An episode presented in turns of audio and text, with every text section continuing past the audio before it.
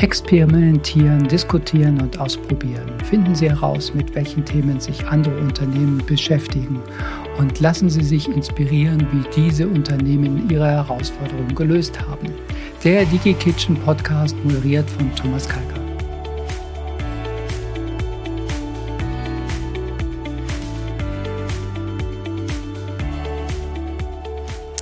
Hallo und herzlich willkommen zu einer neuen Folge von unserem DigiKitchen Podcast. Heute haben wir wieder ein interessantes Gespräch aus der Themenreihe Projektmanagement. Im Speziellen widmen wir uns heute der Fragestellung, warum scheitern Projekte? Keiner von uns will, dass Projekte scheitern. Wir alle wollen erfolgreiche Projekte abschließen. Nichtsdestotrotz kommt es immer wieder vor, dass ein Projekt auch mal nicht so läuft, wie wir uns das vorstellen. Mit meinen Gästen, die mehrjährige Erfahrung im Bereich Projektmanagement haben, selber auch schon viele Projekte durchgeführt haben, diskutieren wir dieses Thema und sie verraten Ihnen, was Sie tun, damit deren Projekte nicht scheitern. Ich habe heute zwei interessante Gäste. Das ist zum einen der Herr Braun, das ist der Vorstand von der SPV AG. Und zum anderen der Herr Rehberg, das ist der Managing Partner von der SPV AG. Herr Braun, wenn Sie sich mal kurz vorstellen würden, bitte. Ja, mein Name ist Wolfgang Braun. Ähm, ich bin seit 40 Jahren im Projektumfeld tätig äh, und im Nebenjob eben Vorstand der SPV und äh, habe ja, in dieser Zeit meine Schwerpunkte eben im Finance und Controlling gefunden und kenne eben im SAP-Umfeld auch die Randgebiete eben des Finance und Controllings, aber Schwerpunkt eben Finance und Controlling. Ne? Okay.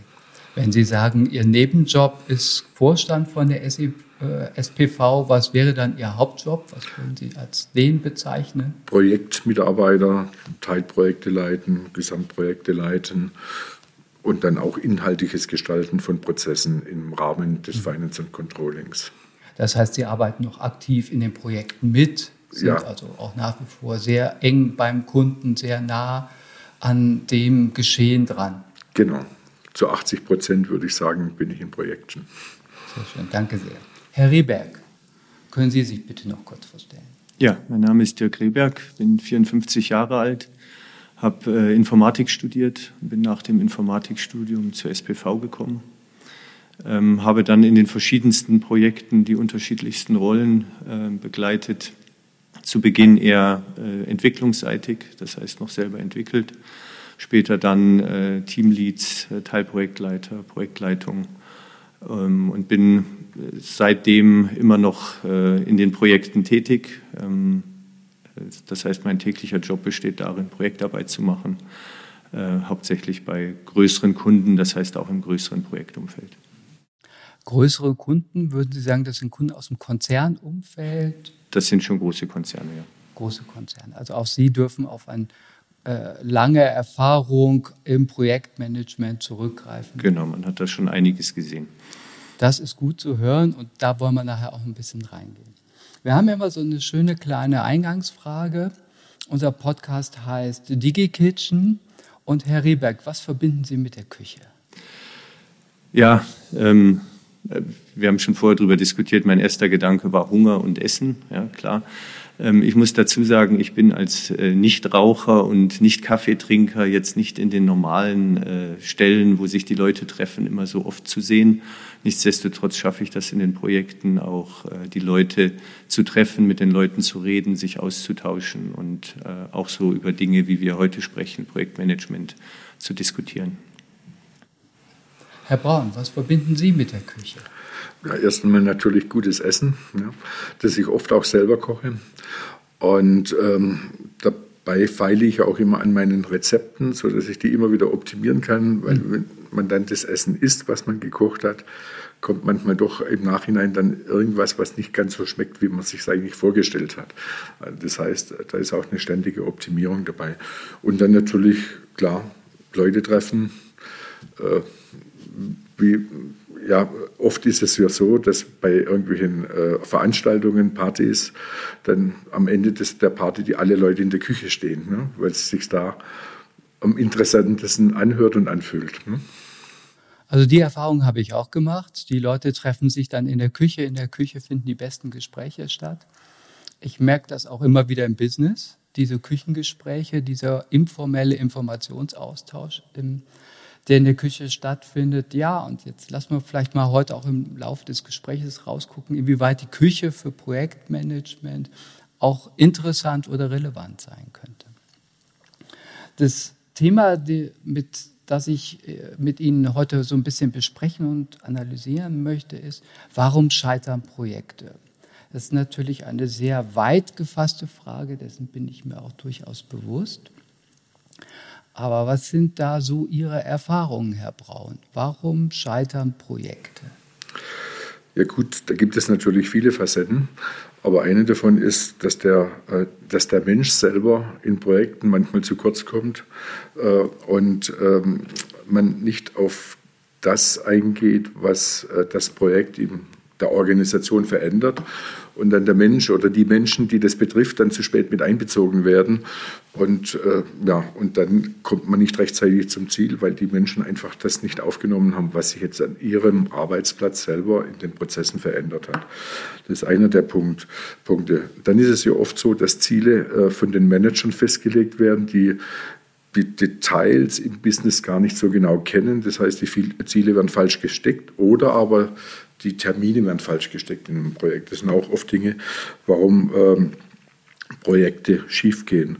Ein weiterer Punkt ist zum Beispiel, dass die Projektmitarbeiter, man muss ja das Projekt staffen mit den Leuten, dass wir genügend Manpower drin haben. Und wenn das manchmal von den Manpower zu eng ist, dann werden halt viele Leute reingeschoben, die vielleicht nur zu 20, 30 Prozent im Projekt sind. Und das führt zu gar nichts. Also Projektmitarbeiter sollten immer im Minimum zu 50 Prozent am Projekt mitwirken. Und die Stakeholder selber, also die wesentlichen und wichtigen Menschen, die das weiteste Know-how haben, sollten bestenfalls auch zu 100 Prozent im Projekt sein und äh, unter Umständen dann halt Backfields für ihr Tagesgeschäft äh, gefunden werden. Und wenn das nicht eingehalten wird, dann sind Projekte meistens nicht sehr gut und laufen dann nicht sehr gut. Darf ich das so verstehen? Also ein ganz wichtiger Faktor für den Projekterfolg ist der Faktor Mensch. Korrekt. Ist Faktor Ressourcen, würde ich es jetzt mal so ja. zusammenfassen. Und Erwartungshaltung, auch unterschiedliche Erwartungshaltung, sei es vom Management und dann vielleicht auch vom Projektteam, was das dann äh, zu erfüllen hat? Ja, das ist korrekt. Also ich war 2018 im Projekt, da war also die Diskrepanz zwischen der Arbeitsebene und dem Management war relativ groß und die Projektmitarbeiter, die wurden gar nicht so richtig involviert und wurden gar nicht mit abgeholt und da hieß es von Anfang an immer, ja das scheitert ja sowieso, wie alle Projekte bei uns schon gescheitert sind. Ne?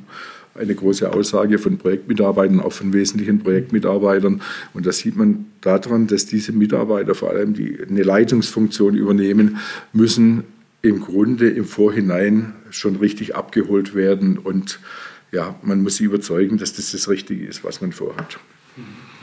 Das, das sehe ich ganz genauso. Also gerade die, die Ziele, die ein Management vorgibt, wenn die nicht mit, den, mit dem Projektteam einhergehen, dann äh, entsteht kein äh, Vertrauen in die gemeinsamen Ziele und dann schaffen es auch die Projektmitglieder nicht, äh, praktisch die, die, die Umsetzung zu stemmen. Also gerade dieses Thema politische Ziele, die im Management stattfinden, führen dann dazu, dass unten drunter einfach keine, keine saubere Arbeit mehr mhm. geleistet werden kann. Also Politik, Zielformulierung, auch gemeinsame Zieldefinition sind oder mangelnde Zieldefinition sind schon Indikatoren, warum Projekte scheitern können? Ja, auch das Verstehen der Ziele. Also die einzelnen Projektmitglieder sollten schon wissen, an was sie genau arbeiten und auch äh, das verstehen. Und vor allen Dingen, ähm, die Projekte laufen ja nicht äh, geradeaus. Das heißt, es gibt Zieländerungen und diese müssen natürlich kommuniziert werden und jedes Teammitglied muss verstehen, äh,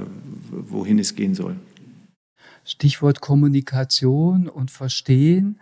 Das heißt, auch da, wie transportiert man diese Ziele? Wie ist die Informationspolitik? Wie werden hier gemeinsame Ziele und Werte festgelegt? Ja, also am Ende des Tages äh, denke ich immer, das Projekt begleiten und das von Anfang an, beziehungsweise schon im Vorfeld, wenn das Projekt startet, eigentlich äh, meines, meines Erachtens irgendwelche äh, Townhall-Meetings gemacht werden, wo der Budget Owner oder der, äh, ja, derjenige, der das Projekt eben anstarten und, und durchführen will, im Grunde das in einer großen Runde auch bekannt gibt und dann begleitend vielleicht einen Newsletter einrichten, wo man äh, in äh, periodischen Abständen einfach die aktuellen, den aktuellen Stand äh, bekannt gibt. Also ich bin gerade aktuell in einem Projekt, äh, da ist es sehr interessant. Da hatte ich gestern gerade ein Meeting, Speak About the Project. Und da werden halt immer Themen herausgesucht, die dann die Allgemeinheit interessieren, die man vorstellt. Und da können, kann die ganze Belegschaft mitkommen, weil das in die ganze Breite getreten werden soll. da kommen dann auch Fragen, auch, da kommen auch Kritikpunkte zurück. Das heißt, da empfängt man ja auch, das ist ja auch gegenseitig ähm, bidirektionale Kommunikation, da empfängt man vielleicht auch Kritikpunkte, Ängste, die die Mitarbeiter haben. Und das ist ganz wichtig, das alles einzufangen in den Projekten. Herr Rieber, gibt es Trigger, anhand dessen man erkennen kann, da läuft gerade ein Projekt aus dem Ruder? Was sind so, sag mal, die kleinen Warnsignale, wo man Antennen für haben muss, um zu merken, Achtung, hier müssen wir jetzt anfangen einzugreifen? Ja, ich glaube, was da sehr wichtig ist, ist auf die einzelnen Projektmitglieder zu schauen und zu schauen, ob diese sich äh, wohlfühlen, ob sie effektiv arbeiten können oder ob sie mit äh, Themen beschäftigt sind, die praktisch von ihrer äh, eigentlichen Aufgabe ableiten. Ähm, ich glaube, was da, der Wolfgang hat das gerade schon geschildert, extrem wichtig ist, die Ziele zu verstehen, die Ziele auch runterzubrechen. Wir haben zum Beispiel Projekte, da sind in einem äh, Kick-off mehr als 500 Leute beteiligt. Da ist ganz klar, dass dort nur ein großer Überblick gegeben werden kann. Das Ganze muss dann runtergebrochen werden, sodass auch sich die einzelnen Projektmitglieder mit den Zielen auseinandersetzen kann, können. Äh, Fragen stellen, äh, hinterfragen, warum ist das so, um eben genau zu verstehen, warum wird die, die, die Leistung von ihnen verlangt oder die Tätigkeit verlangt. Also das, glaube ich, ist extrem wichtig. Wenn man jetzt so große Projekte hat, Sie sagten mal 500 Mitarbeiter, die dort involviert sind, was bedeutet das dann für das Projektmanagement? Welche Herausforderungen hat das Projektmanagement gerade äh, diese Vielzahl an Personen, mit denen wir jetzt nicht immer persönlich reden kann, auch dort mit an Bord zu holen? Aus meiner Sicht äh, hat man dann nur die Chance, äh, dieses Projekt in Gruppen zu unterteilen, in Teilprojekte und Teilstreams und da jeweilig vernünftige Führungskräfte dran zu setzen, nicht Führungskräfte, sondern Projektleiter, Teilprojektleiter dran zu setzen, damit, äh, damit die Kommunikation kaskativ nach unten und nach oben ist. Je kleiner die Gruppe ist, umso aktiver ist die Kommunikation und umso besser kann man Strömungen aufnehmen, die gegen das Projekt laufen oder die für das Projekt laufen und die können dann wieder schön kaskadieren nach oben kommuniziert werden. Und das ist ganz wichtig, weil oben muss ja ankommen, da gibt es Gegenströmungen, da gibt es kritische Stimmen, da gibt es vielleicht Kommunikatoren, die Meinungsbildner im Unternehmen sind, die negative äh, Themen weitertragen. Und diese Meinungsbildner, die muss man eigentlich sich zunutze machen und sich quasi vor den Karren spannen, um die Ziele des Projektes in die Belegschaft hineinzubringen. Ne? Oder in das Projekt bei großen Projekten. Ne? Mhm. Das heißt, braucht man sowas wie ein Projektinfluencer diesbezüglich? Das hört sich ganz gut an, würde ich mal sagen. Und ich glaube nicht, dass äh, ähm, ja, dass das nur eine Person, das können ja viele Personen sein, aber das ist meines Erachtens ganz wichtig, gerade die Leute, es gibt in jedem Unternehmen äh, äh, Menschen, die einfach Meinung bilden und es gibt sehr viele Menschen, die da hinterherlaufen. Und der Meinungsbildner kann natürlich auch dann positiv überzeugen und von den Zielen des Projektes überzeugen und von dem Nutzen vor allem, weil es ist ja immer ganz wichtig, der Nutzen. Wenn ein Mitarbeiter den Nutzen eines Projektes für sich erkennt, dann wird er auch für das Projekt sein. Mhm. Herr Rehberg, wäre das dann ein Punkt, was man dann quasi auch aktiv ins Projektmanagement mit einbeziehen muss, gerade wenn es um solche Themen geht wie jetzt Kommunikation, Influencer, Meinungsbildner, um halt die Leute mit einzubeziehen? Das wird ja bei, bei vielen Projekten auch so gemacht. Die Frage ist halt, kommt es tatsächlich an bei den Mitarbeitern? Ähm, ich habe schon viele Projekte erlebt, da wurde ähm, viel kommuniziert, aber trotzdem äh, war der, der, der, das Projektmitglied unten nicht zufrieden. Äh, insofern geht es darum, dass auch die Qualität dieser Kommunikation stimmt und sich wirklich die einzelnen Projektmitglieder abgeholt fühlen und, also wie der Wolfgang gesagt hat, verstehen, warum sie äh, an dem gemeinsamen Ziel arbeiten sollen. Also das ist meines Erachtens ganz wichtig. Also diese, man, in den meisten Projekten gibt es ja inzwischen Projektmarketing, sonstige Dinge, also Newsletter und so weiter. Aber das alleine wird nichts nutzen. Das heißt, ich muss diese Influencer, die muss ich wirklich so reinbringen, dass auf der normalen Arbeitsebene, im Tagesgeschäft, im Flurfunk, beim Rauchen, beim Kaffeetrinken, die Influencer arbeiten und da immer mehr die Leute mitnehmen. Weil wenn ich in einer großen Gruppe irgendwas rein äh, spreche und, äh, und erkläre und erläutere, dann ja, das nehmen dann viele zur Kenntnis und bei ganz großen Gruppen ist es ja häufig so, dass die Leute auch nebenher arbeiten. Ne? Aber wenn ich beim Kaffee trinken bin, bin ich beim Kaffee trinken und im Gespräch. Ja? Und da kommt das Thema Kitchen wieder ins, ins Gespräch. Das heißt, auf der Ebene würde ich mal sagen, da ist viel mehr positive Beeinflussung und Rücknahme von negativen Eigenschaften möglich. Und das muss man halt organisieren im Projekt dass das natürlich äh, die richtigen Kommunikationswege findet und dann auch äh, oben beim Management mit ankommt, beziehungsweise bei der Projektleitung. Mhm. Ich glaube, das ist ganz wichtig, weil Kommunikation ist ja auch, wenn sich ein, ein Projektlead hinstellt und 30 Leute informiert. Aber da wird die Information nicht so hinüberkommen und es ist auch nicht der Raum da, dass die Projektmitglieder fragen können. Also die Kommunikation muss in kleineren Gruppen stattfinden und äh, die Projektleiter müssen sich auch Zeit nehmen, Themen auszudiskutieren mit den Projektmitgliedern, sodass wirklich dort nicht Fragezeichen entstehen oder das Gefühl entsteht, ja, es funktioniert sowieso nicht oder ich weiß gar nicht, warum ich das hier machen soll. Gibt es da so eine Art Blaupause? Also gibt es das ideale Projektmanagement, anhand dessen ich mich orientieren kann? Okay, die und die Aspekte muss ich berücksichtigen. Ich muss eine Informationskaskade aufbauen. Ich brauche vielleicht auch eine Projektmanagement-Organisationsstruktur, um halt auch gerade in großen Projekten alle abzuholen. Also die brauche ich sicher, meine Projektorganisation brauche ich definitiv. Ähm, mein, die Frage ist natürlich immer, wie man das am besten einrichtet. Also was man auf jeden Fall nicht vergessen darf, ist, dass man halt zu den fachlichen Streams, die man meistens in den Projekten bildet, natürlich auch entsprechende Querschnittstreams aufbaut, die sich äh, um bestimmte äh, Dinge kümmern. Und da gehört meines Erachtens auch ein, ein Stream Change Management mit dazu. Ne? Und im Stream Change Management, da kümmere ich mich hier eigentlich darum, was verändert dieses Projekt im Unternehmen, wo werden Prozesse verändert, wo werden organisatorische Themen in, äh, verändert und äh, über das Change Management, das sich dann ausschließlich um die Kommunikation von diesen Themen kümmert, äh, denke ich mal, da kann ganz viel bewerkstelligt werden. Und das Change Management sollte auch wirklich, wie der Herr Rieberg gerade erwähnt hat, in, in kleineren Teams immer stattfinden. Arbeitsplatzorientiert, wo man äh, Menschen mit ähnlichen Arbeitsplätzen zusammenbringt und dann die Kommunikation macht und auch das Feedback einholt.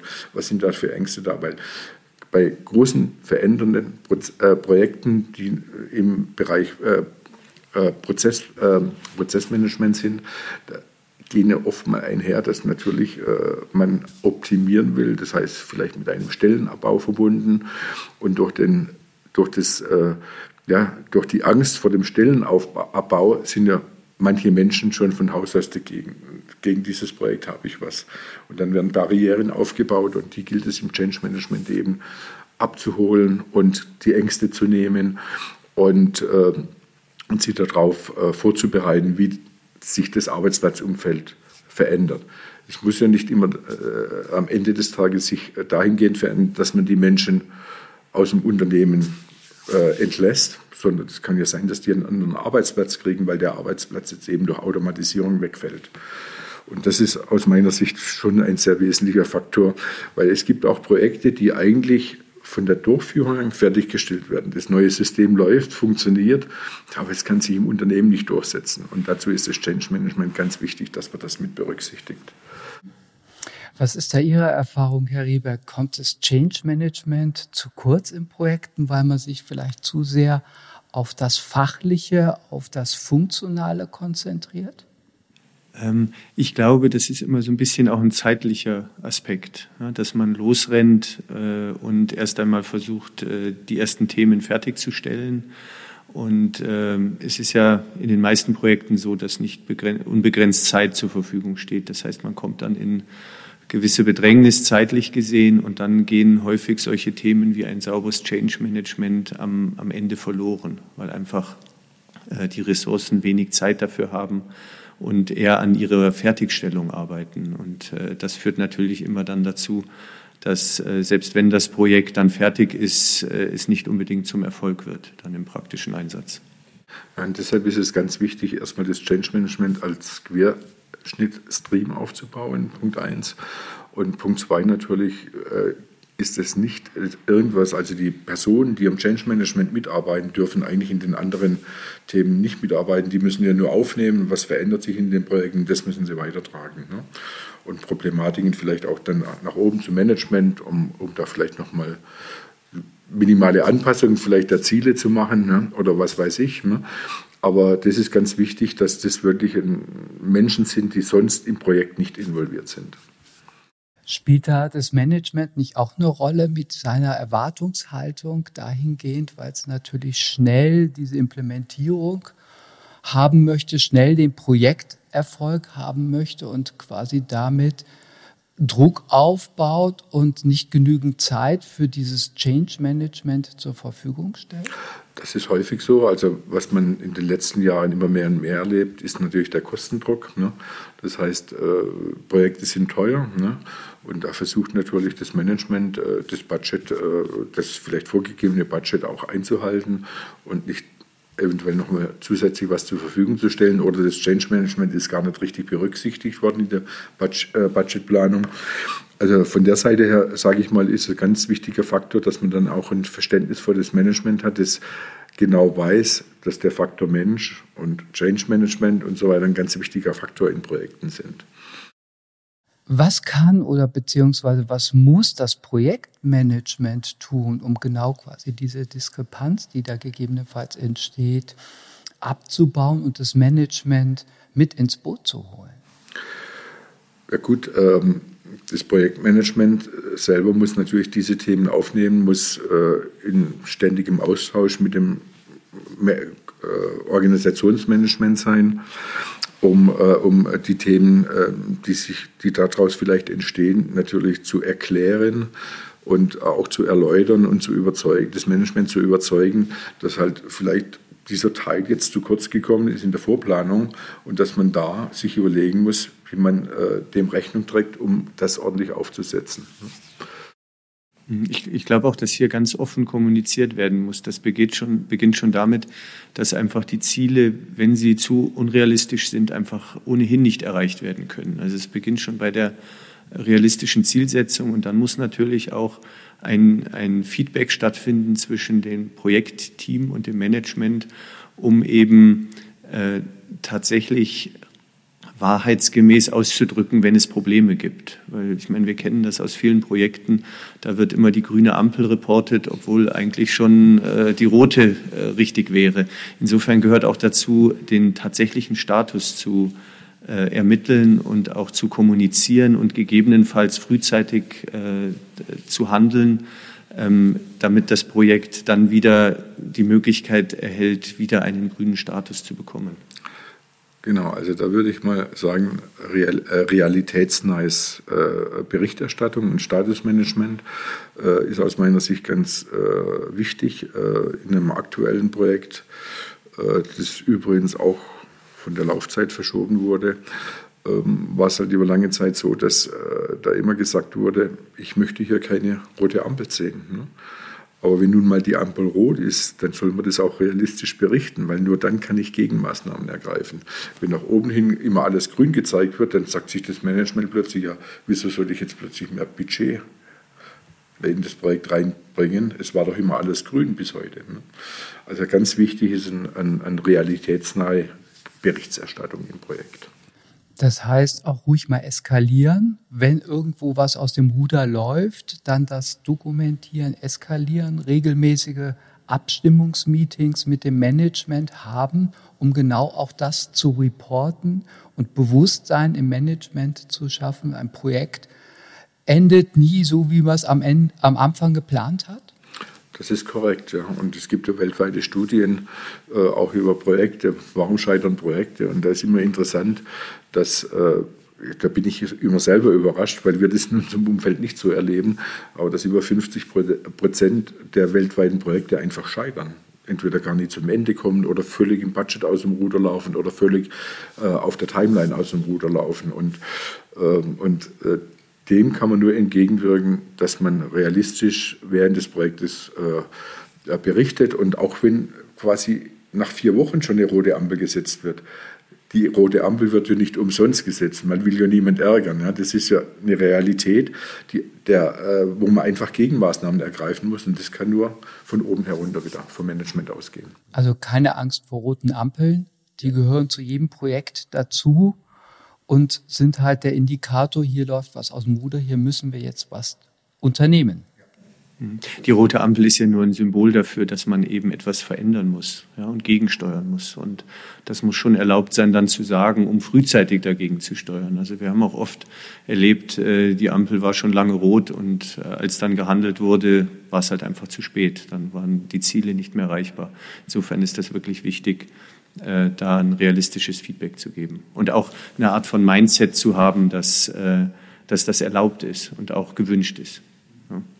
Das wären dann Punkte, die wir beim Aufsetzen des Projektes schon ganz klar auch mit dem Management regeln muss? Ja, das ist richtig. Also ein Management äh, muss sich im Klaren sein, dass kein Projekt so wie geplant läuft.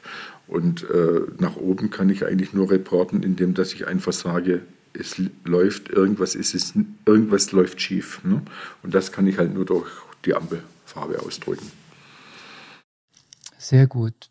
Herr Rieberg, was wären so für Sie die drei Punkte, sag mal, die drei Giveaways, wo Sie sagen, da sollte man darauf achten, um sicherzustellen, dass ein Projekt nicht scheitert? Ähm, wir haben hier viel über Kommunikation gesprochen. Das heißt, äh, die Projektmitglieder sind Menschen. Ähm, die müssen verstehen, äh, was sie tun sollen und warum sie das tun sollen.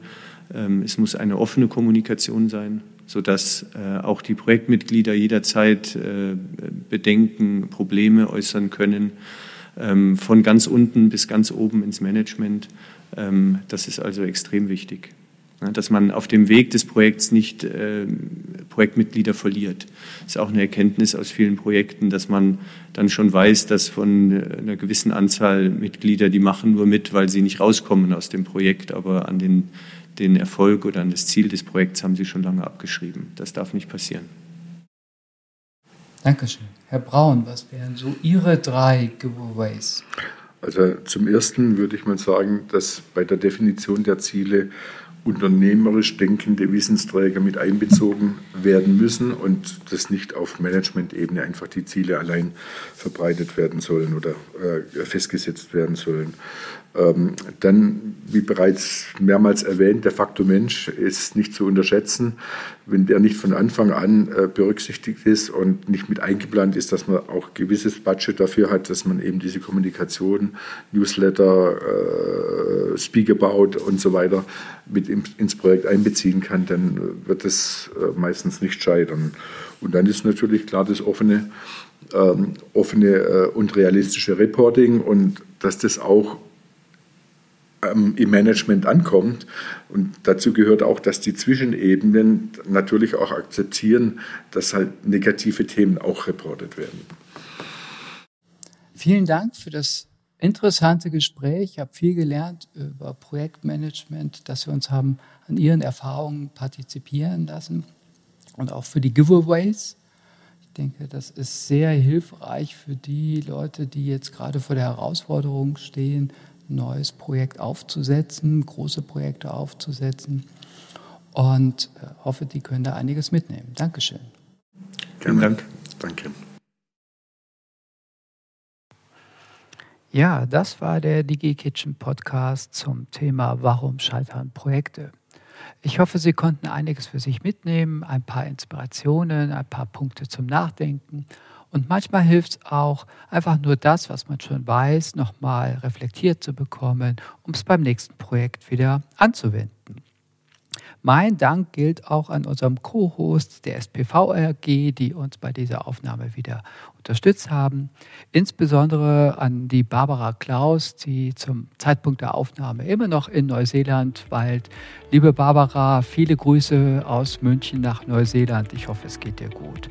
Und an die Heidi Fried, die mich bei der Terminkoordination und bei dem Feedback zu dem Podcast ganz viel unterstützt hat. Wenn Ihnen unser Podcast gefallen hat, dann teilen Sie ihn, erzählen Sie Ihren Bekannten und Unternehmens- und Geschäftspartnerinnen davon. Wir freuen uns über zahlreiche Zuhörer. Wenn Sie Anregungen, Wünsche, Feedback, Kritik haben, dann schreiben Sie uns. Wir wollen unser Podcast immer wieder verbessern und freuen uns auf Ihre Rückmeldung. Besuchen Sie uns auf unserer Homepage der digikitchen.com. Dort können Sie alle Podcast-Folgen einsehen und uns natürlich selbstverständlich auch Ihr Feedback geben. Vielen Dank auch an mein Team, die Vanessa und der Mario, die mich bei der Produktion immer ganz tatkräftig unterstützen. Mein Name ist Thomas Kalker und ich bedanke mich für Ihr Interesse. DigiKitchen, der Podcast für Impulse in Ihrem Unternehmen, powered by Interlink Innovation.